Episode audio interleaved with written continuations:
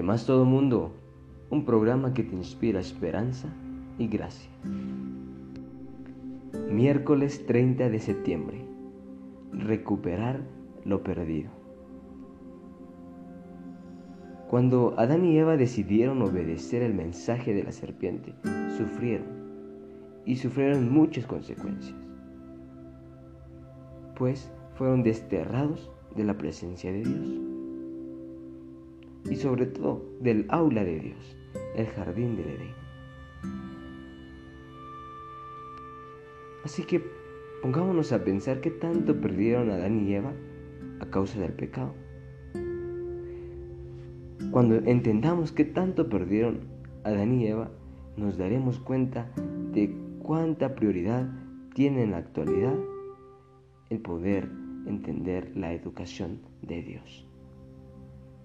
Y es que sí, a pesar del destierro, la vida en un mundo imperfecto marcó el comienzo de una nueva era, de un nuevo propósito en la educación, en la educación de los hombres entre Dios y el hombre.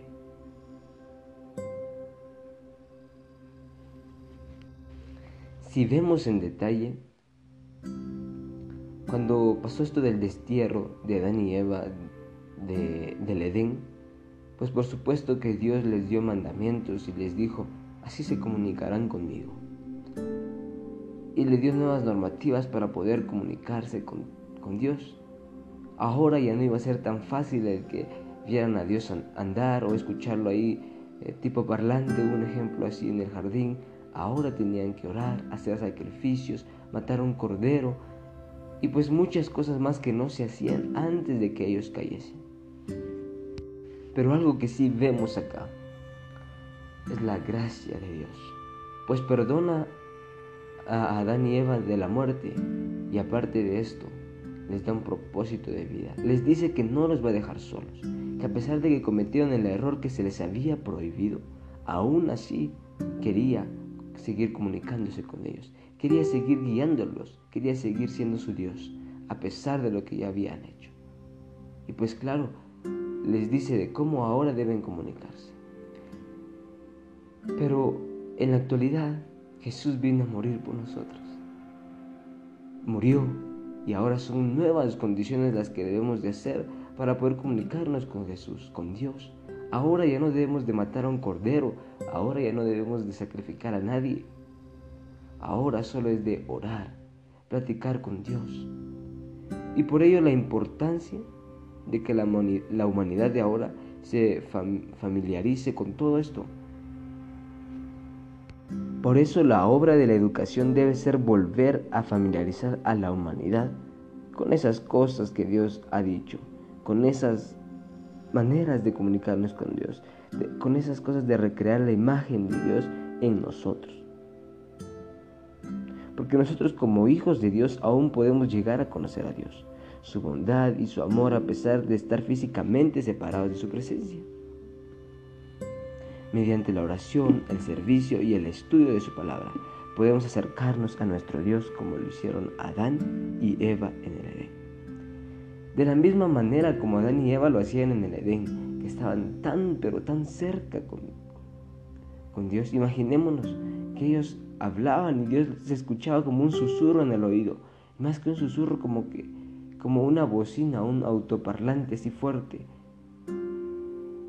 pues lo escuchaban. Dice que de esa misma manera ahora también podemos escucharlo. De la misma manera que escuchaba Adán y Eva, ahora se puede escuchar. Solo que ahora cambia algo. Solo que la, la palabra de Dios se escucha por la naturaleza. Todo esto nunca cambia ni cambiará. Siempre, siempre Dios va a hablar por la naturaleza cada vez que Él habla por naturaleza. Siempre, siempre va a ser una voz bondadosa y rica de escuchar, algo gratificante para la vida de uno. Ahora sí, que lo que cambia es que Él habla por la Biblia, por la palabra de Dios, su palabra, por ahí habla ahora. Ahora ya no vas a escuchar tipo autoparlante su voz, eh, ya no lo escucharás. Son consecuencias del pecado. Pero sí te habla por medio de su palabra, por las dos formas de la que Él se comunica. La palabra de Dios, la Biblia, y la segunda por la naturaleza. Y las dos son bellas. Que si lo escuchas leyendo la palabra, que si lo escuchas leyendo esa carta de amor que tiene para ti, es bello. Es bello levantarte y leer un salmo, un proverbios. Es gratificante para tu vida y se siente hermoso. Se siente alivianar tu vida. Y de igual manera vas y te encuentras en la naturaleza. Pero te doy un consejo para escuchar la palabra de Dios por medio, por medio de la naturaleza. Pues esta se escucha por medio de el ruido de los riachuelos, el canto de los pájaros, el mecer de los árboles, el mecer de las plantas, el cómo caen las hojas. Ahí se escucha.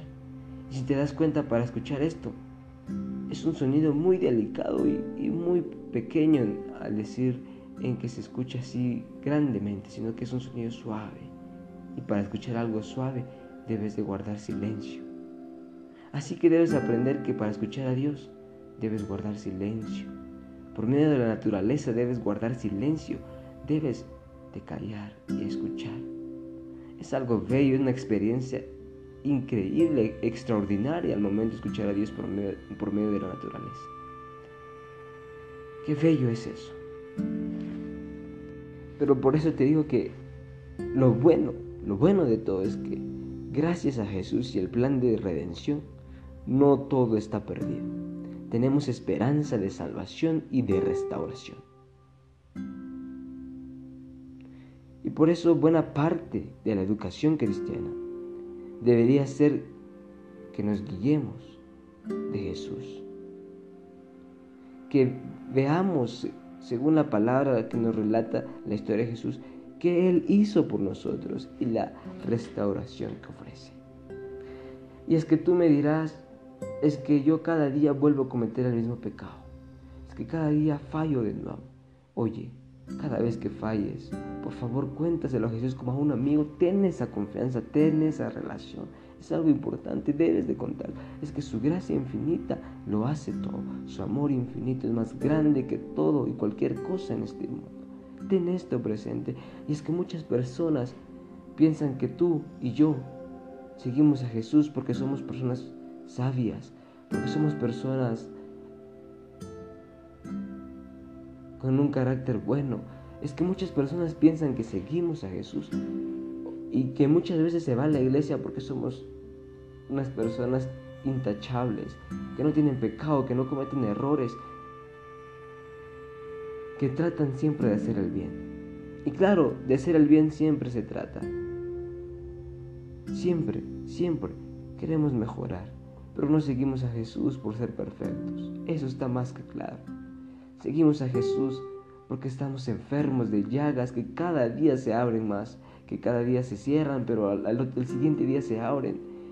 Muchas veces amanecemos sin fuerzas, amanecemos con dolores, pero algo sí, es que seguimos a Jesús porque Él es el que nos da fortalezas para quitarnos esas enfermedades, para levantarnos y ser felices, para vivir esta vida en comunión con Él, para que en esta vida lleno de dolores, mínimo tengamos una felicidad quien es Jesús. Es que no seguimos a Jesús por ser perfectos, seguimos a Jesús para ser sanados. Seguimos a Jesús porque somos imperfectos y queremos que Él, como un médico, nos sane, que como un alfarero nos moldee tal cual al. Por eso seguimos a Jesús y no por otra cosa más. Te invito a que leamos Segunda de Pedro, capítulo 1, versículo 3 al 11, que dice así. Todo lo que pertenece a la vida y a la piedad nos fue dado por su divino poder, por el conocimiento del que nos llamó por su gloria y virtud. Por ese medio nos ha dado preciosas y grandísimas promesas para que por ellas lleguemos a participar de la naturaleza divina, haciendo huido de la corrupción que está en el mundo por causa de los malos deseos. Por esa razón, poned la mayor diligencia en agregar a vuestra fe virtud, a la virtud conocimiento, al conocimiento dominio propio, al dominio propio paciencia, a la paciencia piedad, a la piedad afecto fraternal y al afecto fraternal amor. Si estas virtudes están en vosotros y abundan, no os dejarán ansiosos, ni sus frutos en el conocimiento de nuestro Señor Jesucristo.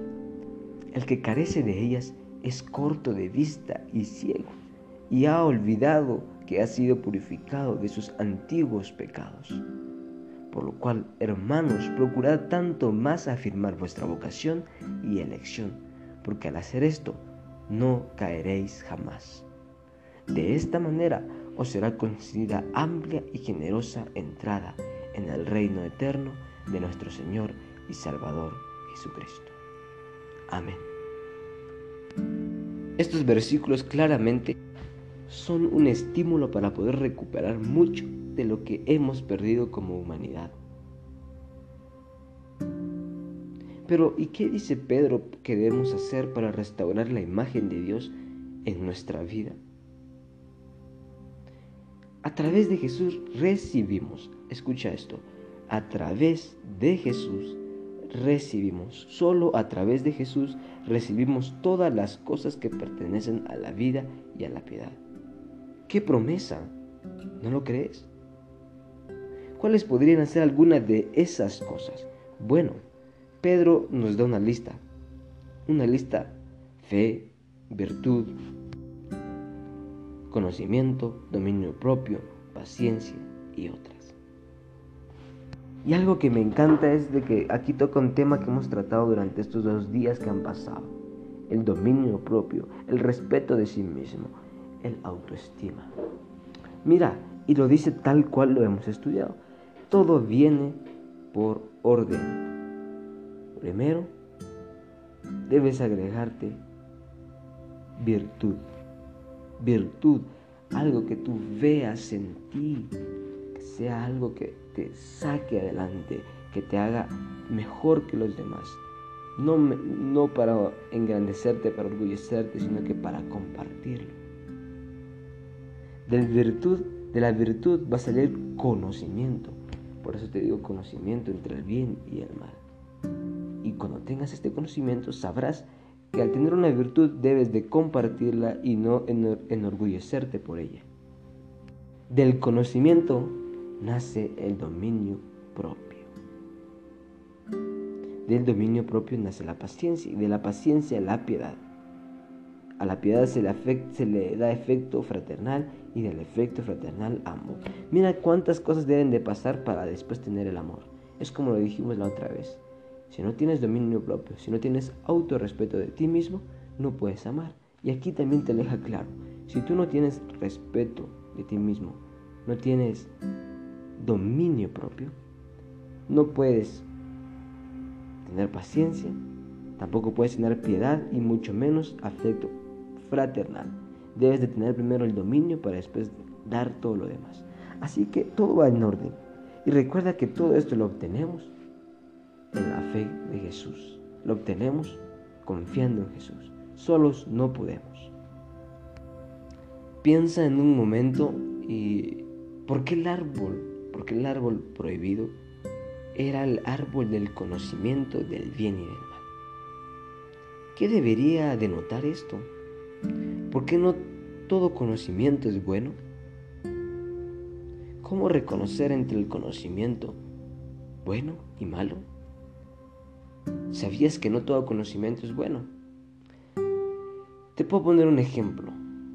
Yo he escuchado a compañeros de clase, personas cercanas decir a otras personas, oye, que ya viste tal video en YouTube de cómo se hacen aros al momento de fumar. Él tuvo un conocimiento y lo obtuvo por medio de una plataforma digital que es YouTube. Aprendió Claro, aprendió a cómo hacer aros con el humo que sale de su boca al momento de fumar. Ok, ese es un conocimiento que obtuvo, pero ¿es bueno o malo? Claro, es malo. Y lo peor es que cuando siempre tenemos un nuevo conocimiento, lo queremos compartir en la mayoría de veces. Y esta persona lo estaba compartiendo, pero no era nada bueno, era malo. Oye, que yo sé dónde venden esa hierba que te encanta tanto. Sí, la marihuana. Lo venden allá. O tuviste ese conocimiento porque quizá te lo dijeron, te lo contaron a ti. ¿Y qué es lo que haces tú? También ir a contárselo a otro. Es un conocimiento que es malo. Existen conocimientos buenos y malos. Pero ¿qué sería el decirte, oye amigo, fíjate que en tal libro, en el libro de Hijos Triunfadores, encuentro de cómo puedes eh, conocer, cómo puedes conocerte a ti, cómo puedes mejorar tu autoestima. Mira, te lo recomiendo te presto el libro. O mira, aquí está en tal PDF. O mira, estar con Jesús es algo bello, caminar con Él es diario. Aunque las faltas me las ves tú, Jesús me las perdona y quiere que cada día caminemos con Él. Este es un conocimiento bueno que tú estás obteniendo y a la vez lo compartes. Y es algo que es bueno. Así que aprendamos a diferenciar entre el conocimiento bueno y malo. Y si te cuesta mucho, pues dejar el malo, pues empieza en dejar de compartir conocimiento malo. No, por favor, no acarríes a más personas a lo malo. Y por supuesto, ya vimos que la promesa, la promesa de Dios, la promesa de Jesús, que si caminamos con Él, es de que tenemos esta gran lista de virtudes. Virtud, conocimiento, dominio propio, paciencia, amor, y claro, toda esta idea, por supuesto, da lugar a la noción de la educación.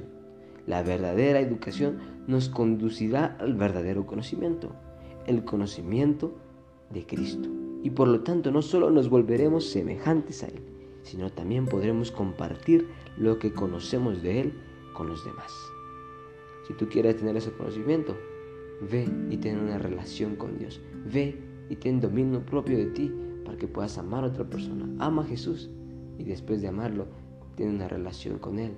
Cuando tengas esa relación con Él, aprende de Él, ten ese conocimiento de Él y compártelo. Que Dios te bendiga y recuerda que ante todo fallo diario está la gracia diaria y la misericordia de Dios. Nos vemos esta mañana.